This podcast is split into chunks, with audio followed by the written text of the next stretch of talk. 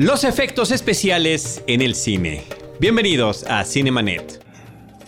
El cine se ve, pero también se escucha. Se vive, se percibe, se comparte. Cinemanet comienza. Carlos del Río y Roberto Ortiz en cabina.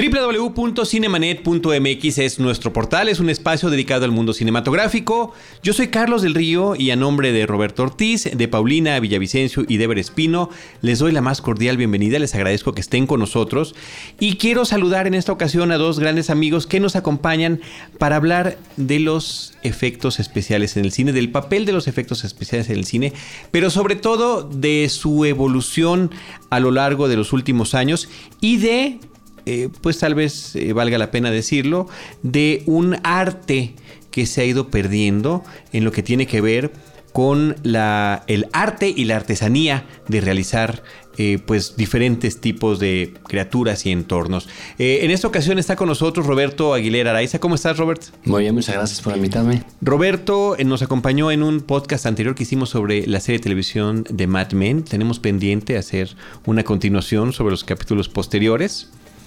Pero, pero Roberto es eh, director de comerciales, ha hecho cortometrajes también, ha sido reconocido con diferentes premios en el extranjero y pues yo le agradezco mucho que a este amigo y compañero de la infancia eh, lo volvamos a tener por acá. Muchas gracias, Charlie. Ya sabes, como siempre, un honor. Gracias, Robert. Y está también con nosotros Antonio Camarillo, eh, viejo conocido también de este espacio. Eh, en desorden diré algunas de las cosas que hace. Él está en Roris Causa, está en Mórbido Fest, es postproductor, está dirigiendo su largometraje sobre Posadas, su documental que debe estrenarse a finales de este año de 2013. ¿Cómo estás, Antonio? Muy bien, Carlos. El anuncio, el anuncio, venga el anuncio. Muchas gracias. Muchas gracias por tan bonita este introducción. Breve, porque son hombres ustedes dos y de verdad varios de, los amigos que nos acompañan de muchos oficios y de muchas actividades y es difícil resumirlas. También es difícil hacerlas.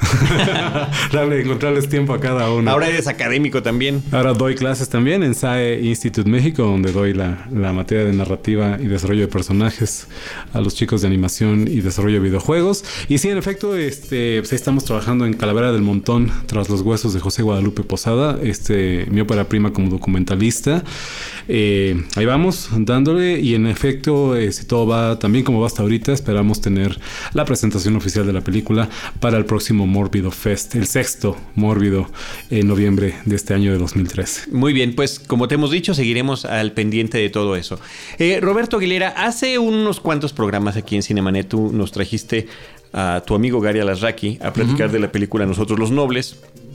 Y antes de entrar a la grabación y después de entrar a la grabación terminamos hablando de las mismas cosas de las que hemos hablado desde que tú y yo nos conocemos, cuando nos encontramos en la secundaria y empezamos a comparar los muñequitos de Star Wars que teníamos en ese momento, que eran además de los primeros que salían y, que, bueno, yo al menos los sigo conservando. Yo también. Por ahí están en, sus cajitas. Tenían, hoyitos en las patitas. tenían hoyitos en las patitas. Eso, eso garantizaba eh, que, su originalidad, que fueran efectivamente de, productos de Kenner Para, para la franquicia de Star Wars. Eh, pero desde entonces, Antonio, estábamos nosotros eh, hipnotizados por las películas fantásticas.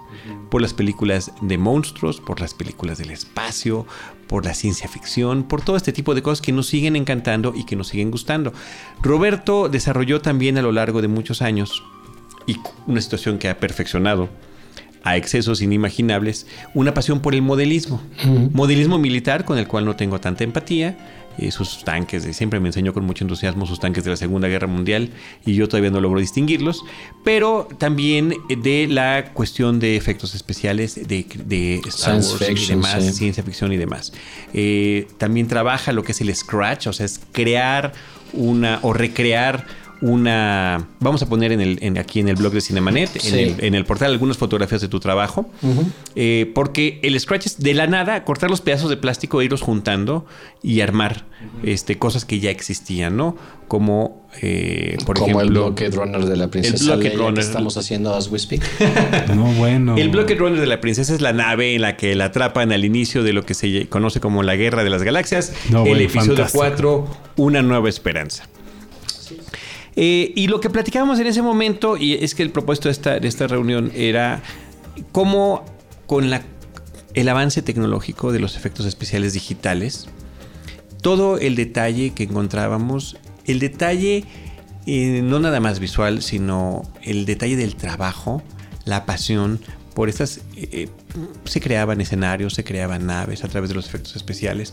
Recientemente murió Ray Harryhausen, uno de los grandes, más de 90 años el señor, o sea, tuvo una vida larga y próspera, pero nos dejó un legado impresionante que era el estas animaciones en stop motion, ¿no?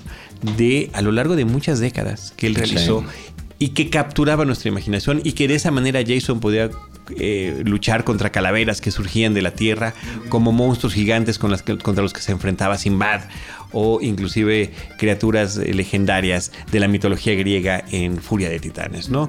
Eh, todo eso nos encantaba y todo eso es parte de lo que se ha ido perdiendo. Él fue, de hecho, Ray Harryhausen fue el asistente de Willis O'Brien. En King Kong. De ahí aprendió todo en King Kong, la original, la película de 1933. Correcto. ¿no? Gente con mucha paciencia. ¿No? Con mucho tiempo libre en sus manos. pues de tiempo que invertían en estos trabajos minuciosos y que a final de cuentas en películas que fueron eh, importantes para nosotros como el Imperio contraataca, ¿no?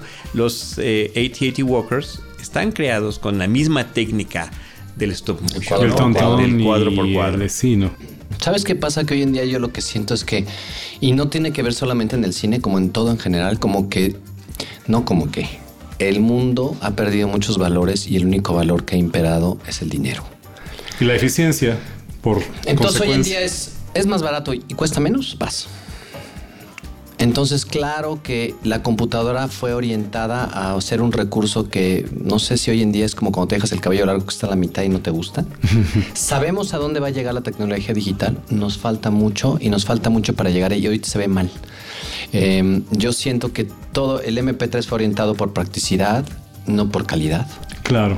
Eh, las teles planas están orientadas por practicidad y precio, no por calidad todo el mundo se ha ido para allá. Entonces también los efectos visuales dejaron de ser una artesanía donde tomaba tiempo y donde costaba... Y pasión y amor. Todo eso y se volvió rápido y barato. Y todos los softwares y entre menos gente, ve lo que pasó ahora con el escándalo este de, en la entrega de, de Hughes, ¿no? Que se declaran en quiebra. Eh, se ha, se ha depreciado mucho, ¿eh? Se ha depreciado y lo ves ahora con los sueldos que perciben las compañías de efectos visuales. Se fueron a huelga todas acabando el Oscar por el escándalo este. Siento que se ha depreciado la industria del visual effect. Es faster and cheaper, más barato y más rápido pero lo ves en la pantalla. No, significa que no sigue existiendo gente ahí con mucha pasión, con mucha creatividad. por supuesto. Totalmente. Totalmente. Simplemente que no las condiciones del Las condiciones a lo mejor no son las óptimas, no les dan el, o sea, sí, obviamente existe talento, sigue siendo gente talentosa, pero ¿sabes qué me pasa hoy en día? Por ejemplo, tú ves una película como Blade Runner.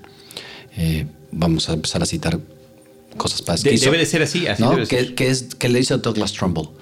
Y, Douglas lo que hizo, igual que en, que en Close Encounters, utilizó mucho lo que es la proyección frontal. Todos los, los, los, los, fondos de los actores no son un, un, screen tradicional que se va a componer después, ¿no? Sino que eran front projection, una proyección frontal. Estás proyectando la imagen que va a ir atrás al mismo tiempo ya está filmada y no se ven los recortes. Tú ves Blade Runner hoy en día, que es del 82, y no notas los recortes. Pero ve El Señor de los Anillos y ve cómo se ve la película también están envejeciendo muy feo la tecnología digital. No está envejeciendo bien. No, si tú ves películas eh, de las primeras que usaron ya en gran capacidad los efectos digitales y el CGI, como pienso en, ¿cómo se llama? Virus, esta película de los noventas. No, bueno, unas plastas digitales espantosas ahí en la pantalla. Ahora lo ves y dices, no, como en las, eh, las reediciones de Star Wars, ¿no? Ah. Cuando aparece Java the Hutt ah. en la edición especial del episodio 4. En el hangar de Mos En el hangar, en el hangar de Mos es, evidentemente es el muñecazo digital, ¿no? Eh, ya no es el muñecazo de látex y de, ¿no? Es el muñecazo digital, lo ves. Se ve muy mal la tecnología digital. desgraciadamente a mí, yo no sé por qué Ya estoy viejito, pero no, me gusta. Y vemos en cambio el trabajo de Ray Harryhausen y nos sigue pareciendo desde un cierto romanticismo. Eh, sí, porque sí envejece, definitivamente envejece y se ve el efectazo. Yo que si le pregunto a mis alumnos en ¿qué te parece esta animación del esqueleto? No sé qué, me decís, está espantoso, ¿no? Se nota que alguien lo está moviendo atrás casi casi. Fíjense que se lo enseñó una amiga hace tres días. Esa secuencia justamente porque me compré, me llegaron de Japón eh, seis esqueletos de de Jesse de los Argonautas para hacer una maqueta. Me llegaron con los escudos y las lanzas y los esqueletitos. y justo me dijo, oye, ¿qué es eso? Es una amiga mía, tiene 27 años. Le comento esto porque es mucho más chica que nosotros, ¿no? ¿Qué es eso? De una película. Ah, no, no. ¿La conoces? No, pues no. A ver, YouTube, tú. Y le digo, mira, para que entiendas cómo está hecho esto, los actores estaban peleando por un lado, los esqueletos son de ese tamaño y se filmaron en otro lado. Y quiero que tú me expliques ahorita, nena, cómo hacías que las espadas chocaran. Sin computadores. y se quedó callada. Le dije, no, los esqueletos son de 30 centímetros de altura hasta más chicos. Filmados en un foro y los actores están filmados en la... Nada más díganme, hoy en día, ¿quién tiene la mano y el ojo para que las espadas parece que chocan? Y mueve ocho esqueletos al mismo tiempo sin perder pista alguna. O sea, es, es una artesanía increíble. Pero yo te voy a decir una cosa. Hasta la fecha, mi amiga, cuando están los esqueletos marchando así enfrente, que de repente corren, ¡ah! que se, se alocan le encantó. O sea, sí siento que envejecen, pero tiene mucho más charm esa escena que cualquiera que me siga. Sí, tiene, tiene encanto, tiene, dignidad, tiene, tiene muchos elementos importantes. Ahora, nada más quiero hacer la aclaración. Ustedes como cineastas lo saben mejor que nadie. Cualquier eh, eh, obra cinematográfica está compuesta de un montonal de elementos, ¿no? Los efectos especiales deben servir, y esto además lo decía, pues decía yo de dientes para afuera George Lucas, porque decía, no, nada más son un recurso ah, para, poder, para poder contar la historia. Muérdete la lengua. Muérdete la lengua, sí. Pero así debiera de ser. Así debiera de ser. ¿Cómo es la escenografía? ¿Cómo es el trabajo de fotografía? ¿Cómo lo es, el, del, señor que está agarrando el boom? ¿Cómo lo es de todos los actores que están participando? Sin embargo, efectivamente han sido sobresalientes en tal o cuales películas y siempre representaron algún avance y que eso era lo interesante Roberto cuando veíamos terminábamos de ver a alguien, ¿no? ¿Cómo hicieron esto? Entonces, ir a ver eh, no nada más la creatividad del cineasta, ¿no? En este caso de Bill Scott o de, o de Steven Spielberg con el tiburón, de en qué momento debe o no salir la criatura y de cuando finalmente salga cómo se debe de ver. Acabas de tocar un punto increíble de los visual effects. Por favor, Acabas de tocar un punto porque te voy a decir una cosa. Ok, no tengo al monstruo. No lo tengo porque el monstruo es difícil de moverse entonces, como cineasta te quedas pensando, si no lo tengo, lo voy a mostrar menos entonces. Y entonces tu, cabeza empieza a crear, a decir, lo tengo que ver menos, no lo puedo ver de cuerpo completo. Se le va a ver el zipper. Se le va a ver el zipper, se le va a ver el cable. ¿Sabes qué? Mejor lo tomamos de espaldas y nada más que voltee. Ah, no, Carlos, ya sé, se me acaba de ocurrir una sombra. Que nada más lo vayas viendo por sombras. Entonces, claro, la mente empieza a crear y empieza a encontrar, ¿no? Te empieza a enganchar para que no veas el... Es lo que pasó en Alien. ¿Qué pasa hoy en día? Tengo la computadora, pum. Y se ve increíble desde donde lo ponga. y, ya. Y cambió la narrativa de la película simplemente por el hecho de que sí lo puedes mostrar todo el tiempo. O no cambió, porque pudo haber sido, sido planteada. Pero yo, lo que, justamente lo que estás diciendo, los retos que tuvieron eh, Ridley Scott y Spielberg para el tiburón y para Alien, significaron en una suerte de, creatividad al momento a la que tuvieron que recurrir y que finalmente queda ya en los análisis de la historia del cine. Parece, parecería absurdo, hablando del caso de Alien, eh, que tengas en el crew trabajando en el diseño del monstruo un artista de la talla del genio de Hans Rudy Giger, ¿no? Eh, con el detalle, el mismo detalle que le pone a su Encerrado en un foro, ¿no? Es como tener a Dalí. exactamente. es como tener a Dalí de tu director de arte. El mismo detalle, el mismo detalle que le pone a sus pinturas se lo estaba poniendo al diseño del traje. para que no se vea completo. Para que no se vea parece una locura. Y no, lo acaba de decir este, Roberto. desde el punto de vista narrativo, eh, no hay nada que tú le puedas mostrar al público, a un espectador, que, no se, que no sea capaz de imaginar cuatro veces en su cabeza. Mientras menos información de los detalles le das al público, él es mucho más capaz de llevarse. Es como este eterno debate del libro contra la película. Es que yo lo vi distinto en el libro y la película me decepcionó. Es exactamente, lo mismo. La imaginación del público, como en toda obra de arte, el público complementa la obra de arte, el público complementa la película y es en este tipo de decisiones creativas donde hay el espacio para que el público eche a volar la imaginación. En estas sombras donde se veía parte de la cabeza y parte de la cola del alien, todos, eh, todo el público imaginó cosas infinitamente más terribles que el muñeco de Ule que habían hecho Rambaldi y Giger y todo el mundo. Incluso ahora que mencionaste Java de Hot, por ejemplo, estábamos platicando de Java de Hot. Antes de empezar a grabar. Antes de empezar a grabar, estamos hablando. Ese es un caso igualito con un resultado increíble. Lucas tiene la, posibilidad de meter a Java de Hot en el episodio 4, lo hubiera hecho y no funciona igual con filmo la escena, pero no lo puedo hacer, mejor la evito, no pongo nada y creas una, creo una expectativa en contra de su voluntad, ¿eh? de un personaje. De un personaje porque no que nunca se ve y nunca lo conocimos. Y nunca lo conociste porque no se podía hacer. Fíjate qué maravilla. Fue el fortuito el caso, como mucho lo que pasó en Star Wars, ¿no? Una serie de cosas que se van acomodando, pero si hubiera tenido la computadora, lo hubiera puesto desde el primer instante y nunca hubiera tenido el impacto Java de Hot que, que todo el mundo esperábamos para desilusionarnos tan bonito en la tercera, en el episodio 6, ¿verdad?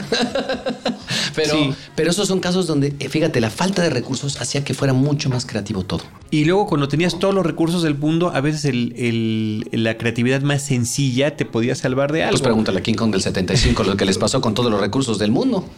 Uf, qué espanto de película. Claro.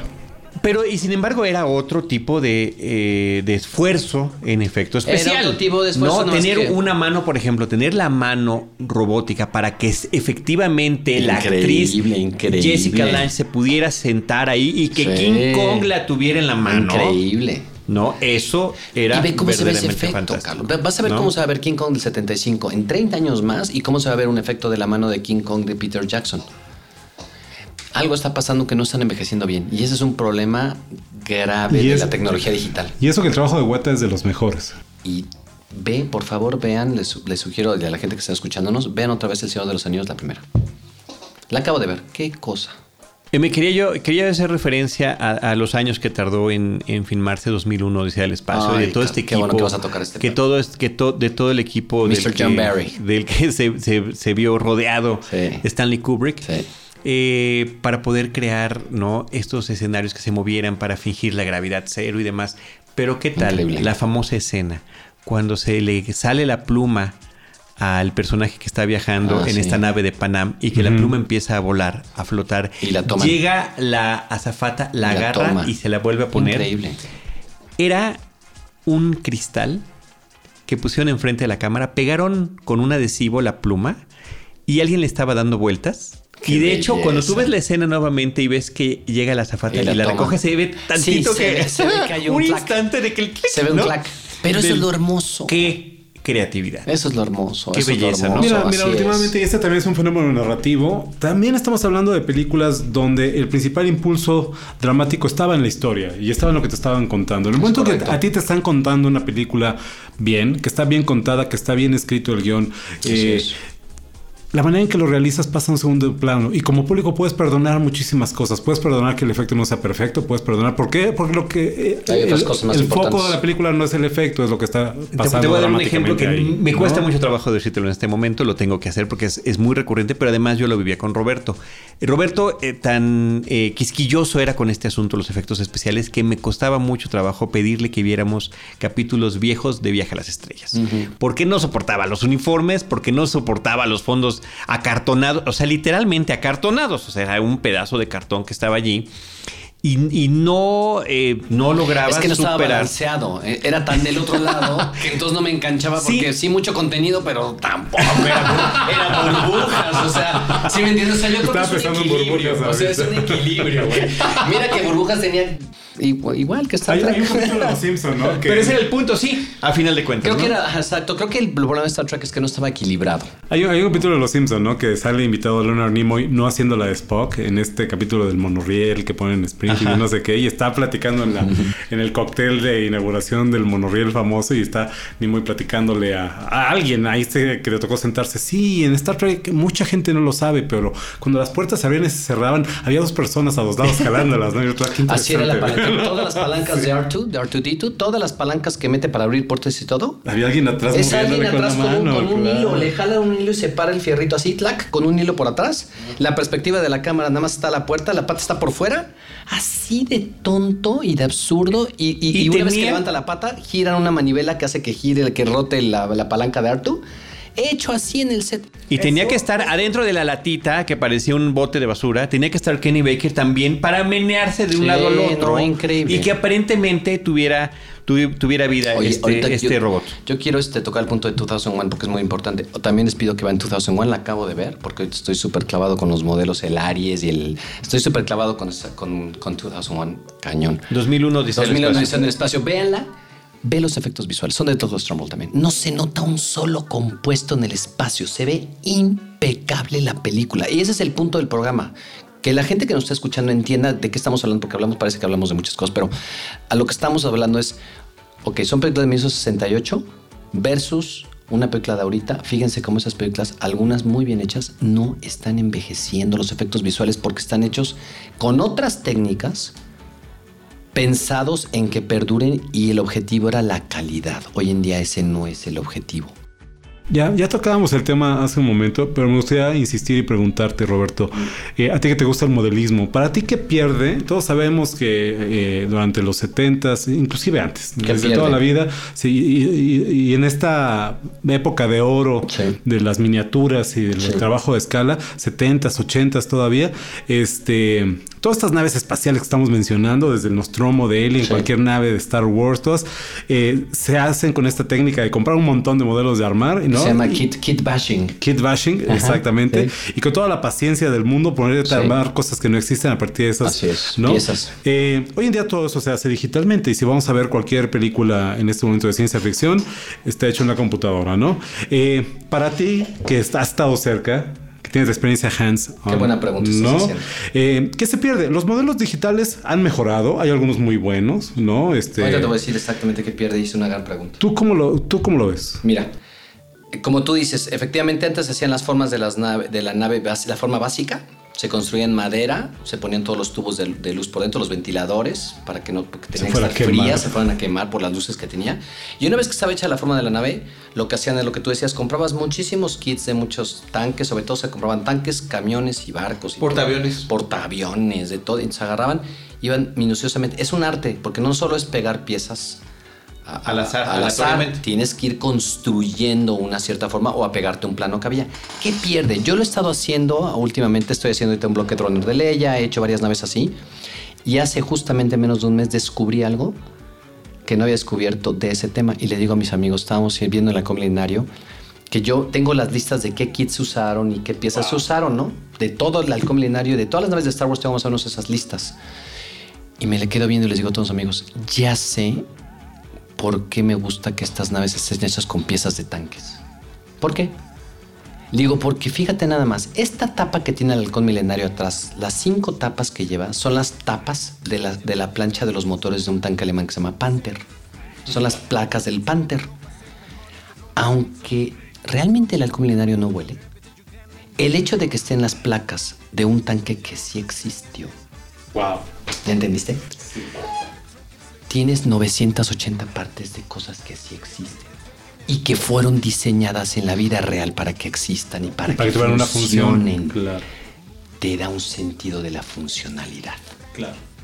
Claro. Cosa que hoy en día ninguna nave que está hecha en digital tiene esas características y la percibes así. Cuando tienes la libertad para inventar lo que quieras, ¿no? yo creo que la técnica, yo creo que la técnica determina el diseño. Yo lo veo desde el punto de vista de los maquillajes para películas de terror, por ejemplo, ¿no?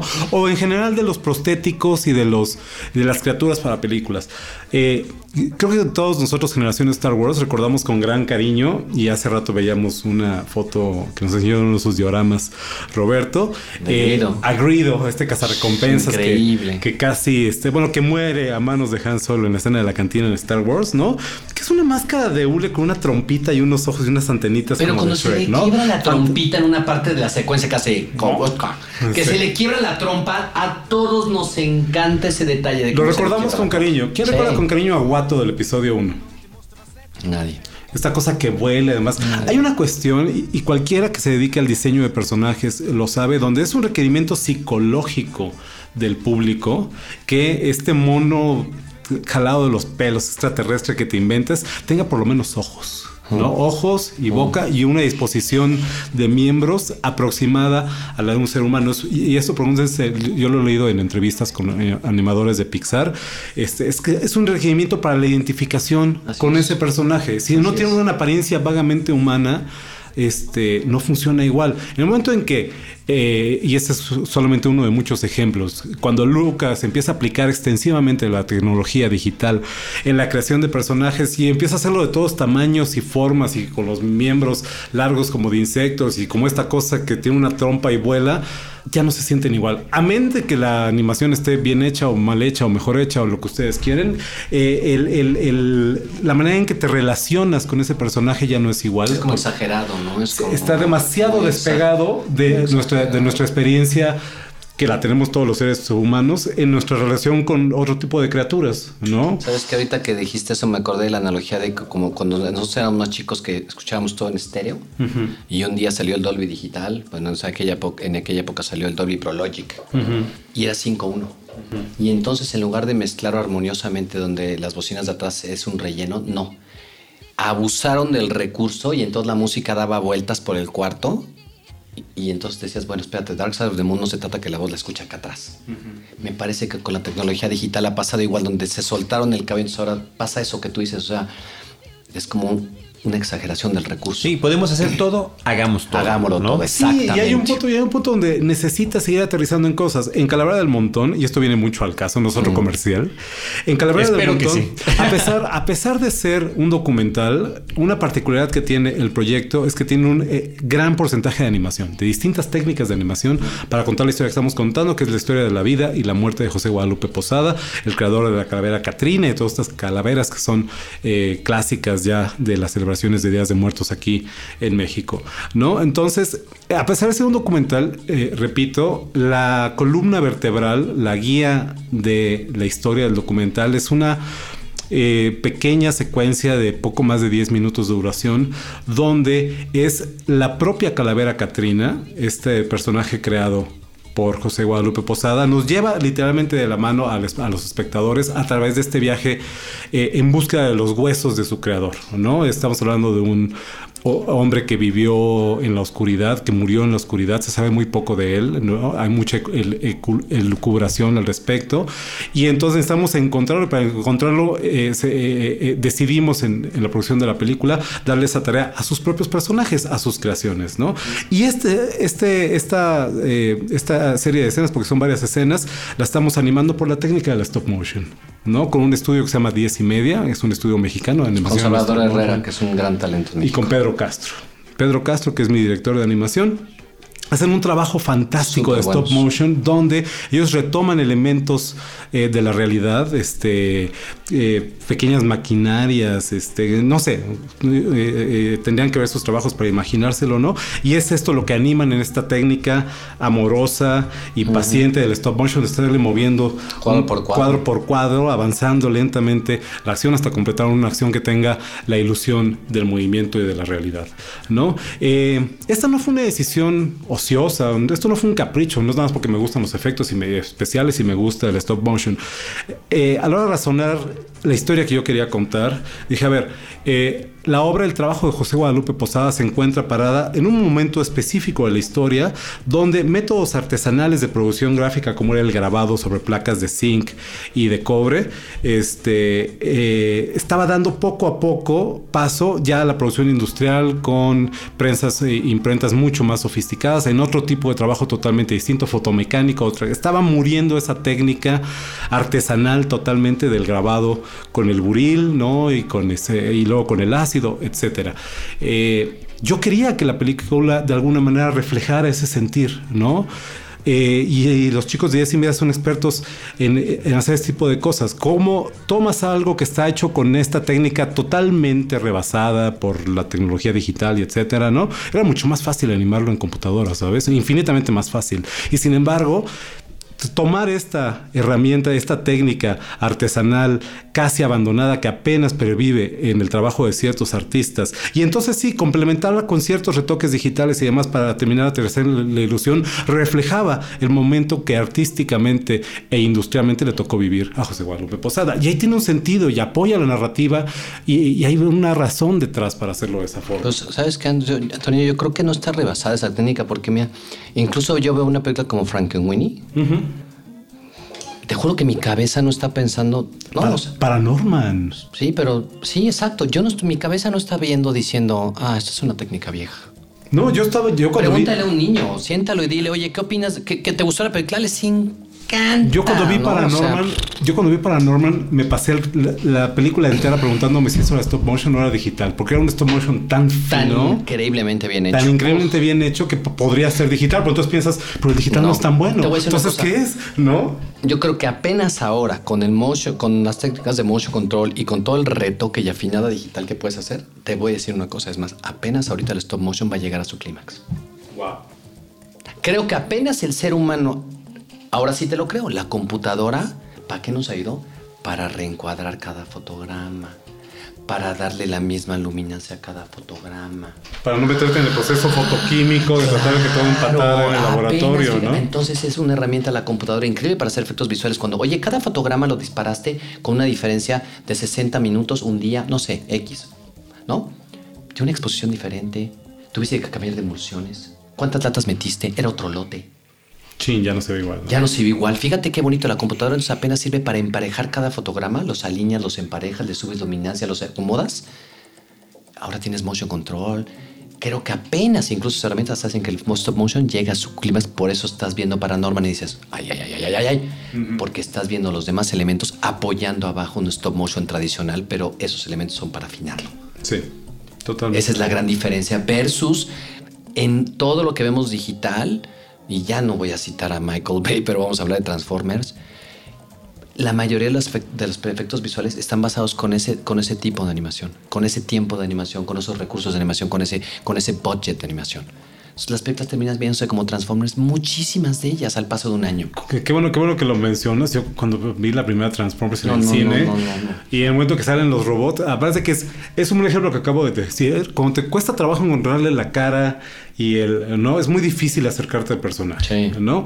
Eh, hay pocas excepciones. Alien sería una excepción definitivamente. Esta cosa que, no, que, no, tiene es ojos, ¿no? son solamente dientes, pero es que la resonancia este, emocional del personaje de Alien va por otro lado, ¿no? Ahí es el maestro Giger que hizo un trabajo. Pero, pero eso lo platicamos en extenso en aquellos programas que hicimos de Alien. Pero este, pues, yo veía las batallas en Transformers y lo único que veía pasar volando sin Tony Son eran píxeles. Se ve el pixel digital, así, ¿no?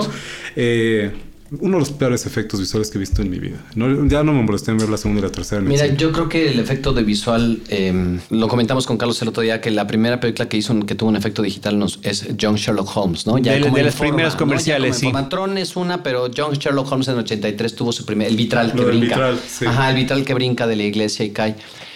Pero ahí es cuando te das cuenta que gente inteligente como Dennis Muren, Dennis Muren fue de Visual Effects Supervisor de Industrial Light and Magic mucho tiempo, es gente brillante, inteligente. Entonces, desarrollaron el recurso para un efecto que requería una bidimensionalidad del vitral muy particular y una transparencia del vitral y un comportamiento del vidrio muy particular. Entonces, claro, inventas un software en la computadora. Pero es gente que tenía el conocimiento de decir, esto va así, y 10 años después, 93, Phil Tippett hizo una prueba. Phil Tippett es la persona que animó el Tonton, que saben ustedes, el, el ajedrez en Star Wars. Maestro también del stop Maestro de stop motion. Phil Tippett hizo una prueba de Jurassic Park 10 años después, 93. ¿Qué quiere decir eso bajo la supervisión de Dennis Muren? Fíjate lo que te digo.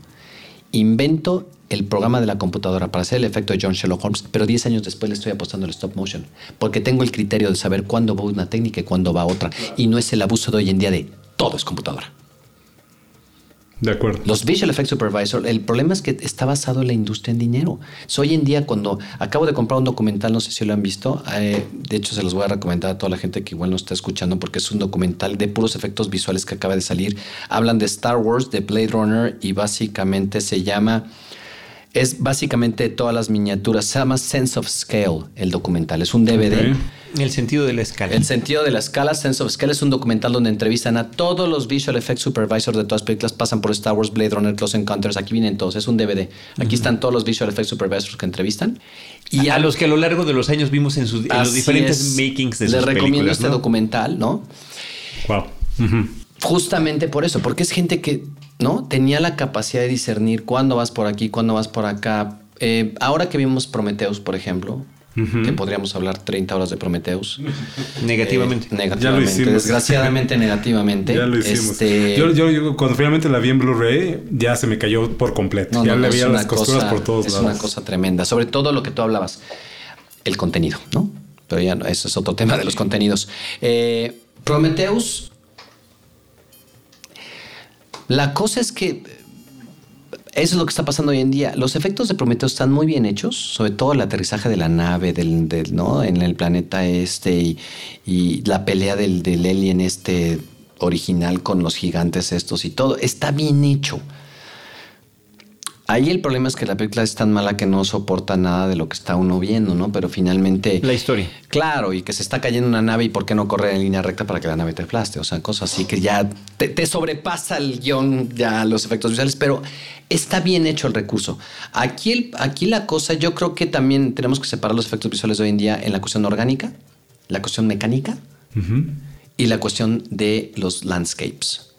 Porque son tres vertientes diferentes en donde no podemos hablar que la computadora ha llegado a destrozar la industria de la artesanía, porque son dos, tres cosas diferentes.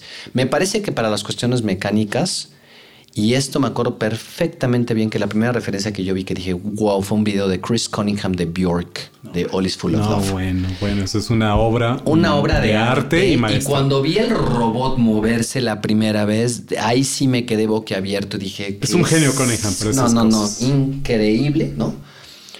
Una cosa son con las cuestiones mecánicas cuando aterriza el Nostromo, que las patas, los amortiguadores de toda la nave se vencen. O sea, todas esas cosas, ya la computadora ya está ahí. Eso no me queda ninguna duda. Me parece que lo, con los, lo que es composite in the landscape también hay una Cinefect la 130 que les recomiendo que vean. Es de Prometheus.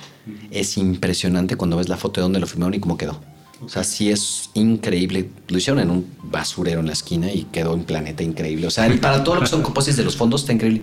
Creo que el problema es mucho. Explica es la un poquito qué es el composite. El composite es cuando tú compones, o sea, tú generas una imagen que va en tu primer plano, como pueden ser los actores, y finalmente, pues el planeta donde están caminando no existe, ¿no? Entonces, muy fácil, pues hay que generar el planeta, pero Antiguamente costaba mucho trabajo. Es más, a la NASA le costó mucho trabajo cuando nos mintieron con la llegada a la Luna.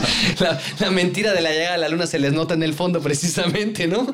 No hay estrellas, mide 10 por 10, ¿no? Los flares están cruzados, ¿no? Este, yo creo que no se llegó a la luna y bueno, pero es un punto aparte.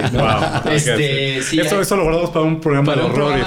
de horrores sería una vamos a poner evidencias de que no se llegó a la luna. Teorías de la conspiración. Sí, las teorías de la conspiración. Pero bueno, es eso, ¿no? Generar un fondo y en Prometheus está muy bien hecho.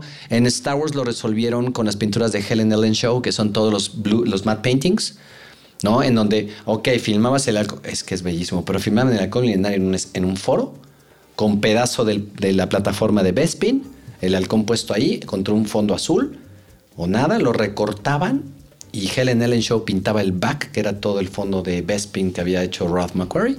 Y luego en la, en la, en la vista visión componían los layers, o sea, las capas, compones el fondo, el halcón, y en su que defecto, pues en esa época filmaban los actores caminando enfrente del halcón, no se nota el recorte, porque justo los actores están caminando enfrente de un halcón físico que filmaste en un estudio y lo único que le pusiste fue el fondo pintado. Entonces no se nota el recorte y el halcón es de verdad. ¿Por qué se ve el imperio cuando atacan como se ve? Pues porque todas las naves están construidas a escala 1 a 1.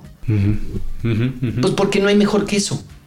Pero hoy en día llegas con un producto y le dices, güey, tengo que hacer este un halcón milenario de cuántos pies de largo. Un portaaviones real de la Segunda Guerra Mundial, porque estoy filmando el Escuadrón 201 cuando los llevaban a Filipinas y te vuelta a ver con cara, estás loco. Y sí. y, pregúntale, y pregúntale a los actores. Los actores, ¿cuántos actores no se han quejado una y otra vez? De, pues, es que actuar frente a la pantalla verdes y imaginándote, o su chamba es imaginar cosas, pero hay un límite también. A mí me pasó con el making of de James Cameron de mm, Avatar. Avatar, ¿no? Que estás viendo el making of y dices, bueno, esto va a estar interesante. Y cuando de repente llegas que ves todo verde y llega James Cameron y se agacha con los actores y dice, solo disparen a su alrededor. Ustedes imagínense que le están disparando muchísimos y volteen para todos lados y disparen. Y eso fue todo lo que dirigió. Y yo imagino que, bueno, como actor, bueno, les voy a decir otra cosa, los efectos visuales, hablando de pistolas. Este, tengo unas réplicas de las pistolas de Star Wars, ¿no? Que las pistolas de Stormtrooper y de Han Solo, unas réplicas. Tú las cargas y cada réplica está pesando como 3 kilos y medio. La pistola de Han Solo pesa como 2 kilos más o menos. Es toda de acero. Es una réplica de la Luger de la P-38 con la mira telescópica, no sé qué. Y en el momento que yo me la pongo en la mano, ¿no? Y, hago el, el, movimiento como que la voy a sacar de la, de la, de la, de la funda. De la funda me sale el movimiento idéntico que el de Luke Skywalker cuando en Dagobah tú se cae al agua, que se nota el peso de la pistola. Y eso le da mucha veracidad a las cosas. Hoy en día, ¿quién se preocupa en eso? ¿Ves el episodio 1, 2 y 3? Y las pistolas se ve que son de plástico. Y cómo está disparando a Midal así como si fuera, como si estuviera en el juego de Disney, en el ride de... ¿De, Toy Story? De Toy Story, exacto. en el ride de Toy Story, ta, ta, ta, ta, ta, así con es que son detalles de dirección muy importantes. ¿Que tiene que ver con la verosimilitud? Claro, que si la pistola te pesa cuando Luke la saca y, le da otra sensación a la película. No es lo mismo. Cuando llegan los soldados a la trinchera en la nieve en Empire Strikes Back, se nota que las pistolas pesan. Y juras que pesan. Y se oyen los clics. Si tú ves el making of the Empire Strikes Back, se oye clac, clac, clac, los clics. Que eso quiere decir que son pistolas de municiones. Quiere decir Cuando se tiran al piso, cómo se siente el cuerpo cayendo, el sonido, el peso. Claro, hoy en día son de plástico. Y se nota en el performance de los actores cuando la sacan de la. Porque parecen pistolitas de juguete de agua. Son detalles. Pero el cine está hecho de detalles y el mundo se hace de detalles y todo eso son detalles. Entonces, me parece que todo eso que tú dices, por ejemplo, hacer un prostético, ¿qué era lo que decía Carlos hace rato? Vamos a ver la nueva película de Ellen, a ver cómo resolvieron ahora el asunto. Impactame. Dime que con lo que está hecho lo puedes hacer. ¿Cuánta gente hoy en día puede manejar un software de computadora? ¿Y cuánta gente hoy en día les digo, ok, vamos a regresar al tiempo? Yo te voy a dar a ti un motion control, una vista visión para que imprimas los composites y nada más con eso me haces la batalla en la nieve del Imperio Contraataca. Ah, no cualquiera. Ah, no cualquiera te hace la batalla en la nieve con un motion control y una vista visión sin una sola computadora.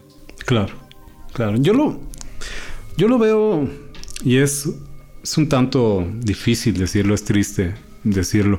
Yo lo veo un poco con, ahora que tengo la experiencia de dar clases, ¿no? De pronto te topas con eso, con los alumnos, con los chicos que están estudiando cine ahorita. Estamos hablando de una generación que es increíblemente diestra para manejar computadoras, 200 frente al Final Cut Pro los sientas frente al este, After Effects, los sientas frente al Maya y de que le agarran la onda de volada y empiezan a hacer cosas en la computadora, lo hacen.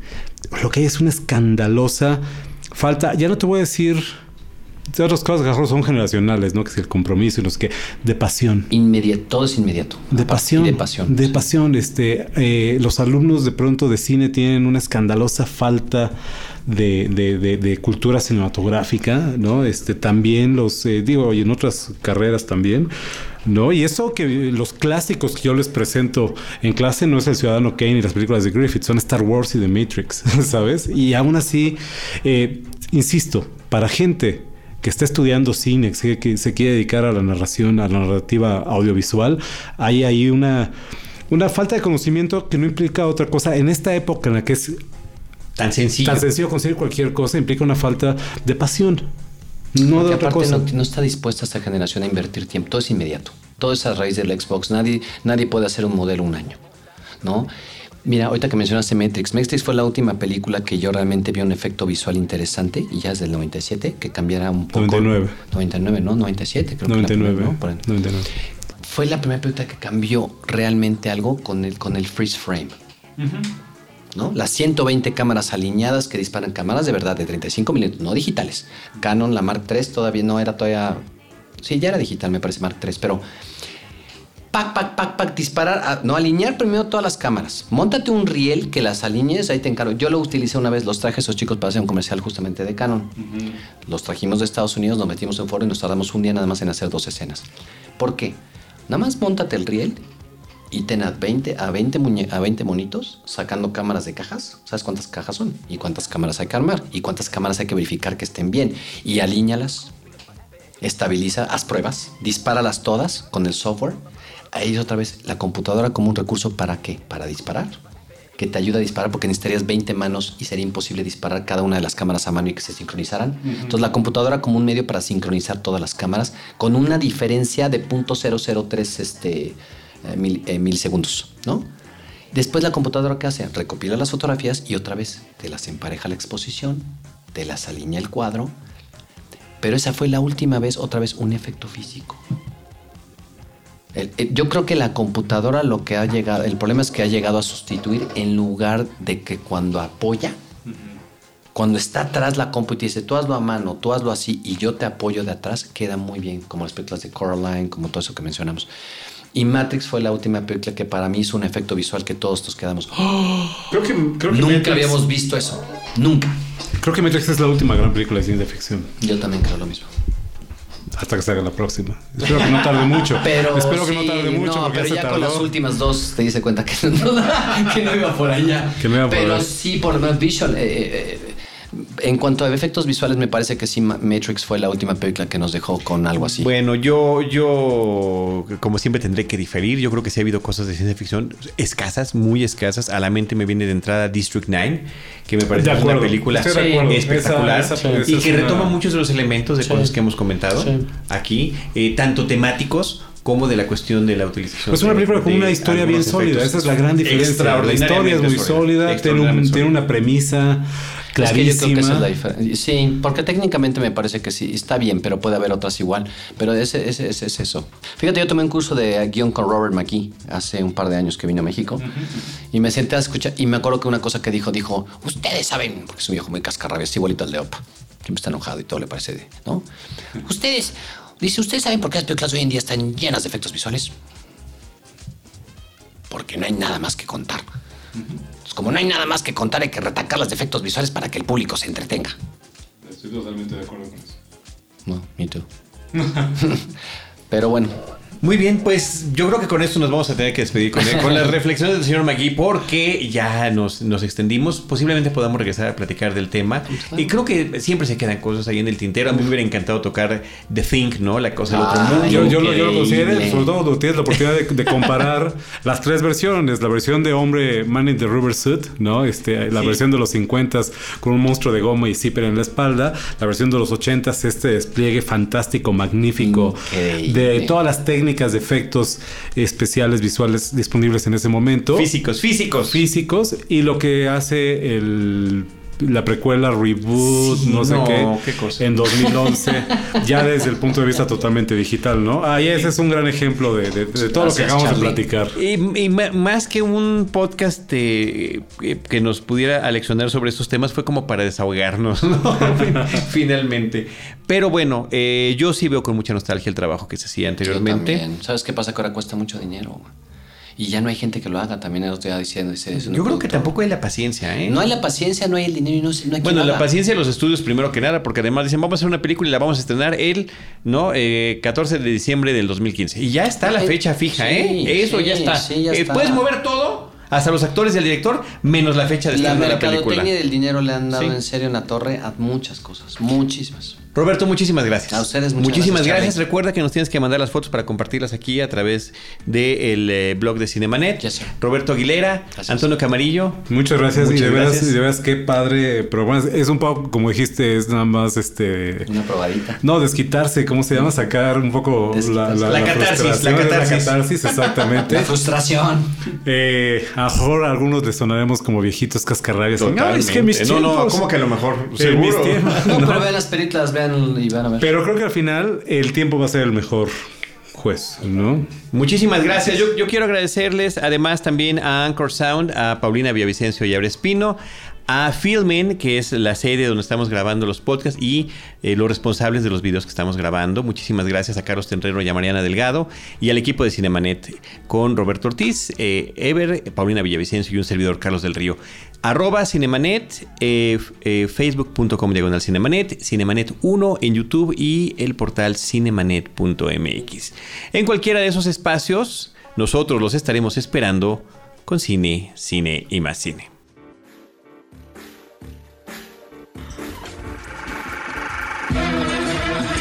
Cinemanet termina por hoy. Más cine en Cinemanet.